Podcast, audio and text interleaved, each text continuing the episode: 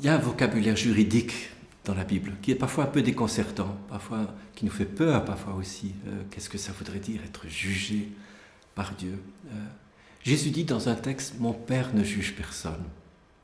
Tout jugement, il a remis au Fils.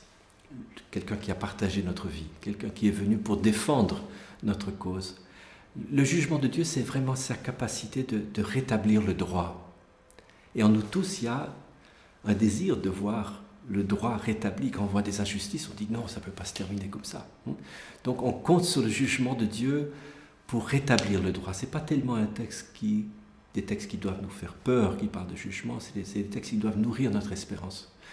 Jésus dit parfois, le dernier jour, il y a les agneaux à droite ou les brebis à droite